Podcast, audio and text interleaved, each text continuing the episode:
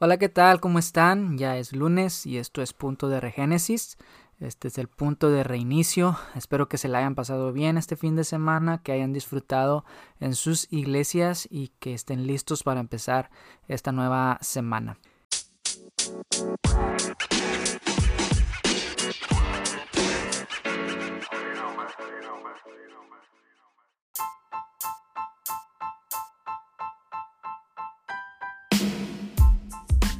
La semana pasada no subí episodio porque me había ocupado en los otros dos podcasts del podcast de Regénesis y del podcast de Raíces donde estoy compartiendo enseñanzas con respecto a las fiestas de Pesaj, ya que estamos a pocas semanas de comenzar el nuevo año según el calendario bíblico y se aproximan las fiestas de primavera. Les recomiendo que escuchen estas enseñanzas y si es posible las compartan. Estas semanas han sido bien interesantes porque se dieron varios, duelos, varios encontronazos en varios ámbitos. Ha estado en tendencia el tráiler de la película Godzilla vs. Kong, donde estos dos personajes se van a enfrentar y los fanáticos están divididos. Algunos son Team Kong y otros Team Godzilla. Eh, y si no fuera poco, con esto se lanzó otro tráiler también de una película y esta es la de Mortal Kombat. Es la película acerca del videojuego con dos de sus personajes más emblemáticos dando la cara por la franquicia y ahora algunos son Team Sub-Zero y Team Scorpion, que son estos dos personajes más famosos de esta franquicia. Y en el ámbito del deporte se llevó a cabo la pelea entre el Canelo Álvarez y no sé quién era el otro, lo que sé es que en un parpadeo terminó todo y creo que duró más el concierto de J Balvin que la misma pelea. Bueno, pero esto ya es costumbre en el boxeo que realmente es más espectáculo que deporte. Pero en el ámbito de TikTok, ahora vamos a esto, y también se llevó a cabo un combate entre Gordushi y Nakoguchi, dos niños que se batieron en duelo para demostrar en TikTok quién de los dos tenía más productos de la reconocida marca Gucci y la gente los apodó así como Gordushi y Nakoguchi y han surgido muy buenos memes sobre este mm, duelo porque estos niños estaban mostrando las camisas y los productos Gucci que tenían. ¿De dónde sacaron el dinero para comprarse camisas de 600 dólares y tenis de miles de dólares? No sé, el punto es de que estos niños están presumiendo sus productos de esta marca pues han surgido muy buenos memes y nomás pues en lo que nos pone a pensar es cómo es que está nuestra juventud, hasta dónde han llegado eh, con esto de las redes sociales donde lo único que están demostrando es de que lo más importante para ellos son cosas que no tienen trascendencia pero bueno ahí tenemos un gran trabajo con esta juventud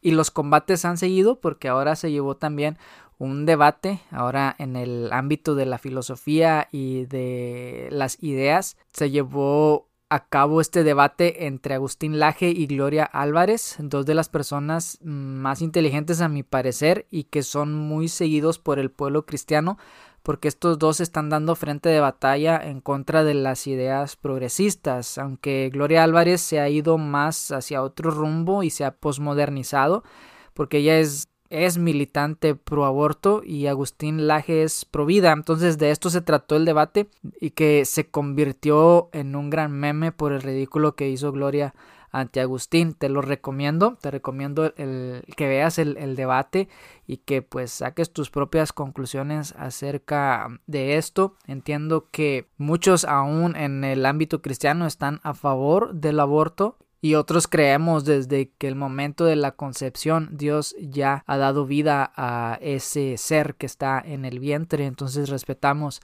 eso, creemos que los bebés que están en el vientre tienen un propósito y un destino preparado por Dios y que a muchos se les ha sido cortado ese propósito y ese destino. Entonces, si tú estás interesado en aprender más acerca de cómo debatir estos puntos o cómo conversar con alguien sobre estos temas, te recomiendo a Agustín Laje, que es alguien que es pro vida. No es cristiano evangélico, él es católico, pero en cuanto a estos temas conservadores, aunque él no se declara conservador, pero en cuanto a estos temas que son pro vida y que se alinean a lo que la palabra de Dios nos dice, pues hay que estar atento a estas voces porque podemos aprender mucho de ellos. No te digo lo mismo de Gloria Álvarez porque pues Gloria Álvarez yo no concuerdo con su pensamiento, con sus ideas, pero sí te, recomiendo que veas este debate y pues que saques tus propias conclusiones acerca de esto. Y, y yo quería hablar acerca de este tema la semana pasada, pero la verdad es que no me quise meter en eso porque la en serio que la cabeza no me da para esto. Entonces prefiero hacerlo a un lado. Y de lo que voy a hablar ahora es de otro encontronazo que se dio, pero ahora en el ámbito político. Pero se dio entre dos deportistas, entre el sueco Zlatan Ibrahimovic, que es futbolista, a mi parecer, uno de los mejores futbolistas del momento, después de Messi y de Cristiano Ronaldo. Y el encontronazo fue contra LeBron James, que es el mejor basquetbolista del momento. Y se dio una controversia entre estos dos, porque Zlatan le tiró a LeBron diciendo lo que pensaba acerca de él. Estaban haciendo una entrevista y le preguntaron acerca de LeBron James y dijo, Zlatan dijo que le parecía que LeBron James era muy bueno en jugar su deporte, pero que no le gustaba cuando alguien así de famoso se metía en lo que no es de él, en este caso en la política, ya que LeBron James apoya el movimiento de Black Lives Matter y él se ha pronunciado en contra del racismo sistemático, como lo llama él, y lo digo entre comillas porque a mi parecer no existe un racismo sistemático, sino que sí existe racismo, pero no es como nos lo han tratado de implantar en la conciencia colectiva. Entonces Slatan pues manifestó su pensamiento con respecto a lo que LeBron hace y LeBron le contestó a Slatan y le dijo que Slatan hizo esto de quejarse del racismo en su país diciendo que como él tiene un apellido que no es común y que por eso no es considerado como el mejor jugador de su país. Y sí, Zlatan Ibrahimovic se quejó de esto, de el racismo oculto que había en su país, pero en ningún momento Zlatan dijo que esto era un racismo sistemático, sino que ahí en su país sí hay un racismo como en todos los lugares. Es que el racismo está en todas partes, pero no es como nos lo han tratado de vender. ¿Y por qué digo que no es así? Porque el mismo LeBron es la prueba de alguien o el ejemplo de alguien de que aquí en los Estados Unidos cualquier persona que se lo proponga puede triunfar. Ahora, es justo que nos quejemos y que levantemos la voz en contra de estas cuestiones sociales y, mi opinión muy personal es que yo creo que todos tenemos el derecho de quejarnos del maltrato que recibimos de los demás y del maltrato que otros reciben. Y no quedarnos callados, gritar por nuestra dignidad y por la dignidad de otros, pero hay cosas en las que yo no estoy de acuerdo con lo que Lebron dice. En primer lugar, porque él dice que él no se va a callar y él va a levantar su voz ante estas cuestiones, pero la verdad es de que mientras no le afecte a él en su bolsillo, él va a hablar. Cuando esto, cuando haya algo, algún tema que le afecte en su bolsillo con los patrocinadores, entonces él se va a quedar callado y es una de las cosas que él ha hecho. Entonces, esto lo que muestra es la hipocresía de muchas personas que apoyan este tipo de movimientos que sí se levantan a proclamarse en contra de las injusticias,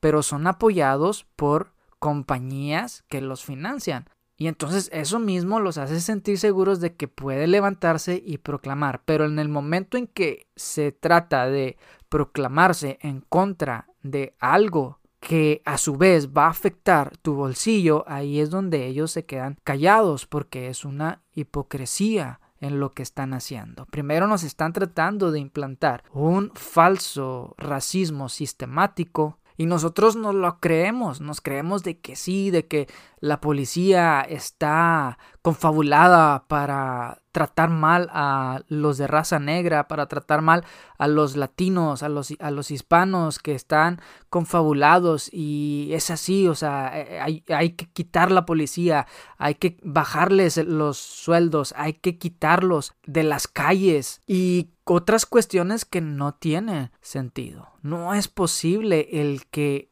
se quite a la policía de las calles porque ellos están para nuestro cuidado, ellos están para nuestra protección. Pero esta es una de las cosas que le gusta al enemigo, que haya caos en las naciones. Porque imagínate si no hay policía, si no hay ley, si no hay autoridad en un lugar, en una ciudad, esto se volvería en un caos total. Ahora, ¿debe el cristiano levantar su voz en contra de las injusticias? Yo creo que sí, la Biblia nos dice que nos tenemos que levantar, que tenemos que hacer un justo juicio y Dios nos exhorta a la justicia, pero hay que ser cuidadosos porque estos grupos navegan con bandera falsa de justicia social cuando en realidad hay intereses políticos y hay intereses financieros detrás de todo esto. Nuestro llamado es a recibir, levantar, sanar, animar, restaurar a nuestro prójimo, sin importar su raza o sin importar su aspecto. Es lo que Jesús nos enseñó en la parábola del buen samaritano, amar a nuestro prójimo como a nosotros mismos. Cuando el, aquel joven se le acerca a Jesús y le dice, Señor Jesús, ¿qué haré para heredar la vida eterna? Entonces Jesús le dice, ¿qué es lo que dicen los mandamientos? ¿Qué lees tú? Entonces aquel hombre le contesta, bueno, pues dice que ame al Señor y que ame a mi prójimo como a mí mismo. Entonces, ve a hacer esto. Ama a tu prójimo. Y le enseña lo que es la parábola del buen samaritano, cómo es que un hombre es asaltado y es despojado de sus bienes y tirado y dejado casi muerto. Entonces, pasa un sacerdote y lo ve ahí tirado y pasa de largo, no se detiene a auxiliarlo. Más tarde pasa un levita y lo mismo, lo mira ahí tirado, casi muerto, y pasa de largo. Pero más tarde pasa un samaritano que al verlo, que estaba ahí casi muerto, va, lo auxilia, le lava sus heridas, le cura sus heridas, lo monta, lo pone en su montura y lo lleva a un lugar para poder atenderlo. Entonces le pregunta es Jesús a este joven, ¿quién es el prójimo de este? Y entonces aquel hombre le dice, bueno, el que lo auxilió, pero ni aún ahí se atrevió a decir, pues el samaritano, porque estos tenían un problema de nacionalismo, de racismo, porque los samaritanos no eran bien vistos en el pueblo judío, en el pueblo de Israel. Entonces, este joven fue expuesto en que realmente no amaba a su hermano. Entonces Jesús nos enseña a que amemos a nuestro prójimo. ¿Y quién es nuestro prójimo? Bueno, pues los que están a nuestro alrededor. Entonces el llamado para la iglesia es al de levantar, al de ayudar, al de extender la mano, al de sanar. Hace un tiempo vimos aquí en Dallas el caso de un hombre afroamericano que tomó un arma y se y estuvo disparándole a los policías. Esto pasó hace unos dos o tres años, creo que unos tres años. Y fue un hecho bien lamentable. Que, y se ve el video donde está este hombre con un arma semiautomática, con un rifle de asalto, y está disparándole a los policías que ellos iban con sus pistolas y que no podían, podían neutralizarlo mató a varias personas. Entonces fue un hecho bien doloroso en el ámbito policial, porque aquí respetamos a nuestras autoridades, respetamos a nuestros policías, sabemos que ellos tienen familias, sabemos que ellos los están esperando en sus casas, son seres humanos que arriesgan sus vidas para que nosotros podamos estar seguros. Y ese fue un hecho bien triste Incluso en nuestra iglesia llegó a venir la policía y fue en ese momento se hizo una oración por nuestras autoridades. Y nosotros en ese tiempo convivíamos con una iglesia que es afroamericana. Y la comunidad afroamericana abrazó a los policías, abrazó a las autoridades. Y me refiero a que mostraron su apoyo de que ellos estaban a favor de la autoridad. Y de igual forma, cuando pasó lo de George Floyd el año pasado, nosotros como comunidad hispana y también la comunidad anglosajona abrazaron a estas comunidades cristianas negras, porque sí fue un hecho muy doloroso. Es un acto reprobable lo que pasó con él. Independientemente de lo que él haya sido en vida, el hecho fue bien indignante. Nos llenó de mucha indignación.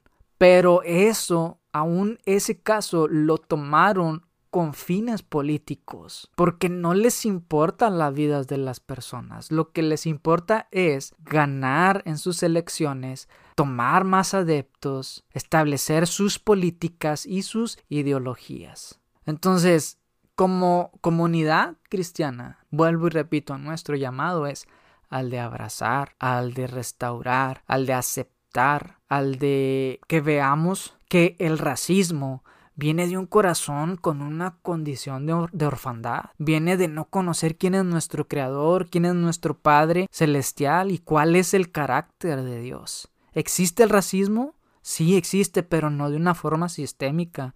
Y esto de la problemática de raza ha venido a ser una locura total. A los blancos se les insta a renunciar a su color de piel. ¿Qué acaso esto no es racista?